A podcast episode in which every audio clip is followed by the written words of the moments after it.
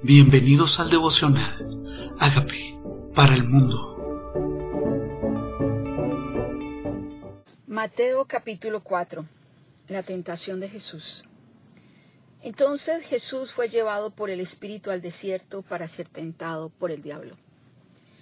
Lo más tremendo de esto es que el que llevó al desierto a Jesús fue el Espíritu, el Espíritu que lo guiaba, el Espíritu de Dios guiaba a Jesús al desierto a ser tentado. Y tal vez nosotros no nos imaginamos que el Espíritu de Dios nos pueda llevar a ese escenario, a un escenario de tentación y que venga de Dios ese escenario, donde nosotros tengamos la fortaleza de hacer lo que Dios quiere que hagamos justo en el momento de ser tentados. Dice, y después de haber ayunado cuarenta días y cuarenta noches tuvo hambre. No dice durante, dice después después de haber ayunado cuarenta días y cuarenta noches tuvo hambre. O sea que fue sustentado en el desierto por Dios. Dice, y vino el tentador y le dijo, si eres hijo de Dios, di que estas piedras se conviertan en pan. Lo primero que Satanás quiere atacar es nuestra identidad, nuestra identidad de hijos.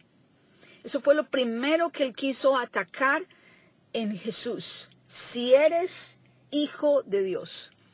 Decir que es hijo de Dios significa que pertenece a la misma naturaleza, que tiene el mismo ADN, por lo tanto es Dios. Dice, di a las piedras que se conviertan en pan. Y otra de las cosas importantes de entender es que el espíritu Satanás es un espíritu y no le trajo las piedras convertidas en pan y Jesús al ver estas piedras convertidas en pan fue seducido. No. Lo que Satanás está seduciendo o intenta seducir a Jesús es para que pone, pone ideas en la mente para que haga declaraciones que Dios no quiere que declare. Y el enemigo utiliza la misma estrategia con nosotros, poniendo en nosotros ideas siembra ideas para que nosotros declaremos lo que no debemos declarar. Entonces dice, dile a las piedras que se conviertan en pan. Y otra cosa importante es que las piedras nos sacian, y nosotros quisiéramos a veces en nuestro hambre convertir las circunstancias, las cosas que no son en el pan que nosotros necesitamos, porque el enemigo nos hace ver las cosas a nuestro alrededor como exactamente lo que nuestra alma necesita, o nuestro cuerpo necesita, o nuestro espíritu necesita, vendiéndonos ideas que no provienen de Dios. Él respondió y dijo, escrito está, Solo de, no solo de pan vivirá el hombre, sino de toda palabra que sale de la boca de Dios. Y hoy el Señor quiere sustentar nuestro espíritu, tal vez no con lo que sale de nuestra boca justo en un tiempo de ayuno, no con lo que entra por la boca, sino lo que entra por nuestro espíritu, que es palabra viva, que es una palabra que alimenta todo nuestro ser. No solamente somos alimentados cuando somos sustentados físicamente, también nuestro alimento espiritual nos sustenta, nos anima, nos da fortaleza, nos da la energía que necesitamos. El, hombre vive de lo que sale de la boca de Dios. O sea que lo que sale de la boca de Dios es su palabra, no lo que declaramos con nuestra boca manipulados por el enemigo. Debemos entonces declarar lo que Dios quiere que declaremos y no lo que el enemigo quiere poner en nuestra mente que nosotros declaremos. Entonces el diablo lo llevó, le llevó a la santa ciudad y le puso sobre el pináculo del templo. ¿Cómo el diablo lo lleva al pináculo del templo? O sea, el diablo lo dirige hacia los bordes, hacia el pináculo, hacia el, al lado del precipicio. Nosotros no somos llevados a los bordes, al lado del precipicio justo al margen de la caída por Dios.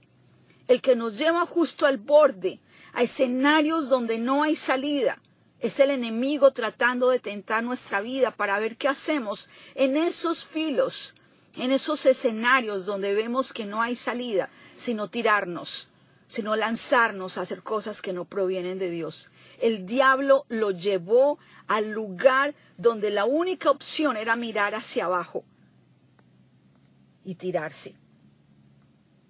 Y a veces nosotros pensamos que fue Dios el que nos llevó a este borde, a ese extremo, al último día, al día de la decisión donde no hay otra salida y resulta que el que nos ha llevado hacia esos escenarios donde llegamos hasta el filo del momento es el enemigo.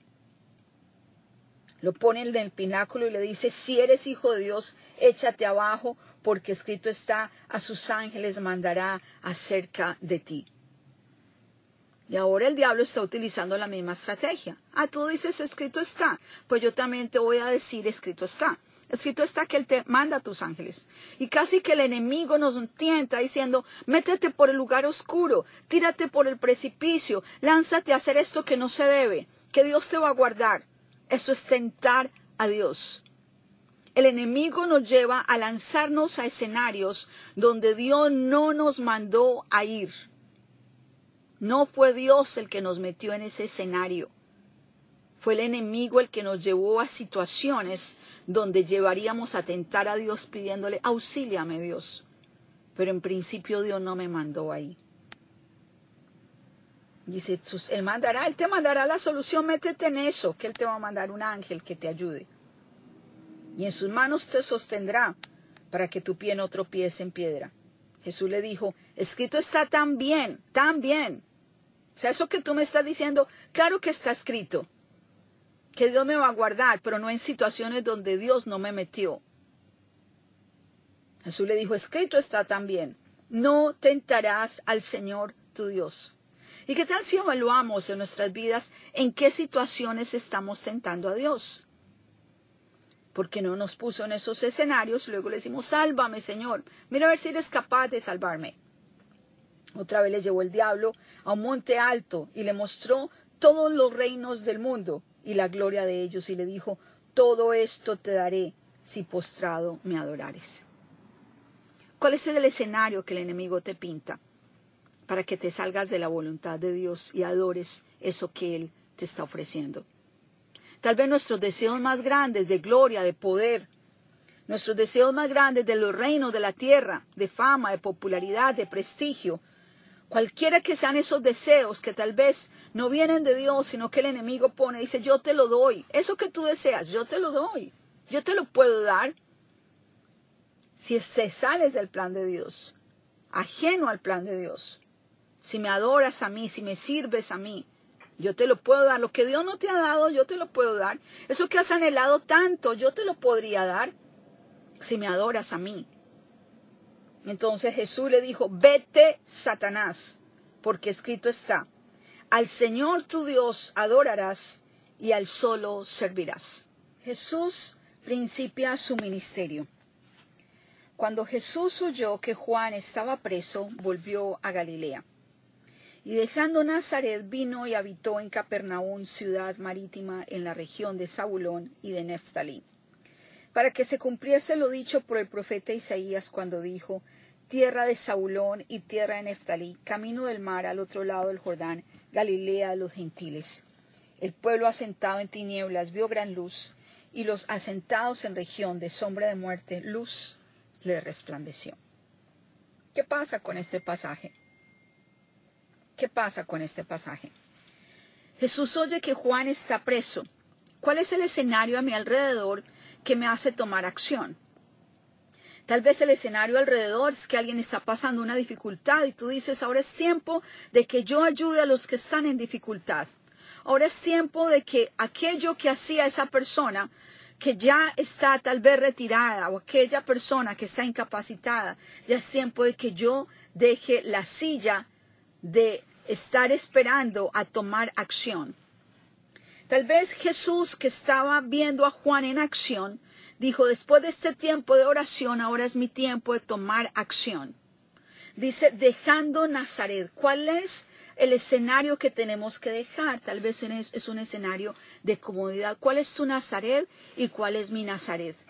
Que es el lugar que Dios quiere que tú y yo dejemos para ir en pro del propósito que Él tiene preparado para nosotros. Nuestro Nazaret, nuestra ciudad, nuestra zona de confort, el lugar donde crecimos, el momento de nuestra historia, donde todo es fácil. Y de pronto dejando nuestra comodidad, dice, dejó Nazaret y vino y habitó en Capernaum, ciudad marítima. Y tal vez Dios A veces nos mueve para poder vivir nuestro propósito. Nos mueve del sitio de origen, nos mueve de la zona de confort a sitios donde nuestros talentos, donde nuestro llamado se puede poner en ejercicio. Y dice tierra de Naftalí, camino del mar, al otro lado del Jordán, Galilea los gentiles, o sea, un lugar donde no era gente religiosa, sino donde era gente no creyente. Y lo mueve del escenario donde todos son creyentes, donde todo es fácil, a un escenario donde está una tierra sentada en sombra de muerte. Para que su luz resplandeciendo en ese lugar, dice, luz le resplandezca. Y tal vez Dios a veces nos mete en esos sitios de oscuridad para cumplir propósitos específicos. Nos dice, no, yo no quiero que estés más rodeado de gente iluminada. Ahora yo te quiero poner en gente, al lado de gente que está en oscuridad, para que tú seas luz en medio de ellos. Y eso fue lo que hizo Jesús. El movimiento de su primo, ser encarcelado, lo llevó a él a pensar, este es mi tiempo de acción, este es mi momento pueblo asentado en tinieblas vio gran luz, y los asentados en región de sombra de muerte, luz le resplandeció. Esa tierra de sombra de muerte, ¿dónde te puede llevar el Señor que tú dices, ¿cómo Dios me trae este escenario? Bueno, resulta que después de ayunar y orar, como lo hizo Jesús, Dios lo guía a los lugares donde Dios quiere que seamos usados con los talentos que nos entregó. Desde entonces comenzó Jesús a predicar y a decir, arrepentíos, porque el reino de los cielos se ha acercado. Y andando Jesús al mar, en el mar de Galilea, junto al mar, vio a dos hermanos, Simón llamado Pedro y Andrés su hermano, que, que echaban la red en el mar porque eran pescadores. Y él les dijo, Venid en pos de mí, y os haré pescadores de hombres. Ellos entonces, dejando al instante las redes, le siguieron. Pasando allí, vino vio a otros dos hermanos, Jacobo, hijo de Zebedeo, y Juan, su hermano, en barca con Zebedeo, su padre, que remendaban sus redes, y los llamó, y ellos dejando al instante la barca y las redes, le siguieron. ¿A quién me está llamando Dios a ir a tocar? ¿Qué vida me está llamando Dios a ir a tocar? ¿Cuáles son esos hermanos, esos círculos, esos lugares donde el Señor me quiere llevar para que toque nuevas vidas? Los hijos de Saulón, los hijos de Zebedeo.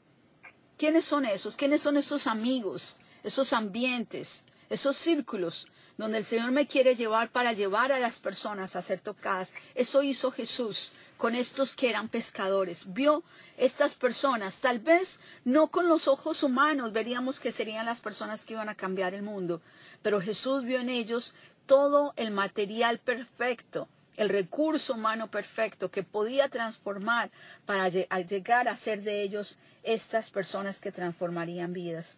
Recogió, recorrió Jesús toda Galilea enseñando en las sinagogas de ellos, predicando el Evangelio del reino y sanando toda enfermedad y toda dolencia en el pueblo. Y se difundió su fama por toda Siria, le trajeron todos los que tenían dolencia, los afligidos de diversas enfermedades y tormentos, los endemoniados, los lunáticos, los paralíticos, y los sanó. Tal vez lleno de poder del Espíritu Santo, tal vez un tiempo de ayuno como este que hizo Jesús, lo empoderó, lo habilitó lo capacitó. Tal vez en nuestra vida necesitamos esos espacios donde somos victoriosos sobre nuestra propia carne, sobre nuestras propias debilidades, sobre nuestros propios pensamientos, sobre aquellas acciones del enemigo donde él nos quería llevar a desviarnos del propósito. Y una vez vencido esas mentiras, esos engaños, esas voces, sabemos que tenemos unción y autoridad de lo alto para ir con el poder del Espíritu Santo a sanar, a liberar, a restaurar, a sacar de oscuridad a otros y hacer tocar otras vidas para que cumplan el propósito del llamado en otros que también Dios quiere incluir en ese propósito. Eso hizo Jesús. Salió del ayuno con poder y unción a tocar otras vidas y a usar ese poder que Dios le da, esa autoridad, esa investidura que Dios le entregó para ir a sanar y a restaurar. ¿Qué tal si en este tiempo podemos decir lo mismo que hizo Jesús? Arrepentidos porque el reino de los cielos se ha acercado. ¿Qué tal si este es el momento para que el reino de los cielos vuelva? Para que el reino de Dios venga a la tierra. Eso es lo que hacemos en la oración del Padre nuestro, diciendo, venga a nosotros tu reino. Ahora Jesús llega a esta región y dice, el reino de los cielos se ha acercado. ¿Y qué tal que nosotros después de ese ayuno podamos decirle a la gente, el reino de los cielos se ha acercado para ti. Tiempo de que reine Dios en tu vida. Es tiempo de que el plan de Dios se cumpla. Es tiempo de que la enfermedad huya. Es tiempo de que los endemoniados sean liberados. Es tiempo de que los lunáticos sean libres de toda enfermedad. Es tiempo de que la enfermedad huya. Porque vengo en el poder del Espíritu de Dios a cumplir el plan de Dios, a dejar mi comodidad y a ser utilizado. Ya que vencí por el poder del Espíritu Santo toda voz que no venía de Dios entonces ahora puedo ser usado con poder, sabiendo que Dios me llamó para ejercer su autoridad y su dominio. Y no para que mi reino sea el que se establezca, sino para que sea el reino de Dios el que se ha establecido. Dice, y le siguió mucha gente de Galilea, de Decápolis, de Jerusalén, de Judea y del otro lado del Jordán. Tal vez es tiempo de que nuestro círculo de influencia se aumente y que con el poder del Espíritu Santo vamos a cumplir su plan. ¿Estás dispuesto para su plan? ¿Qué tal si venciendo tus propios temores, las propias voces que han llegado a tu mente, ahora puedes ser libre para cumplir el propósito de Dios? Dile, Señor, quiero ser libre de toda voz que no proviene de ti, de toda mentira que me dijeron que no podía, que no era capaz, de todas aquellas voces que he escuchado hasta hoy. Yo he decidido acallar toda voz que el enemigo ha querido sembrar en mi vida para cumplir tu voluntad. Y dile, Señor, conozco que soy pecador pero tú moriste en la cruz por mis pecados. Yo te invito a que entres a mi vida como Señor y Salvador y hagas de mí la persona sana y libre que tú quieres que yo sea. Gracias por entrar a mi vida. Amén. Amigos, queremos que usted sea parte de esta obra que estamos haciendo a través de Agape para el mundo y que este mensaje de Jesús llegue hasta la última de la tierra. Si quieres donar en nuestra página web puedes hacerlo en agapeparalmundo.org o también a través de Cele en agapeoficial.gmail.com. Dios bendiga tu generosidad.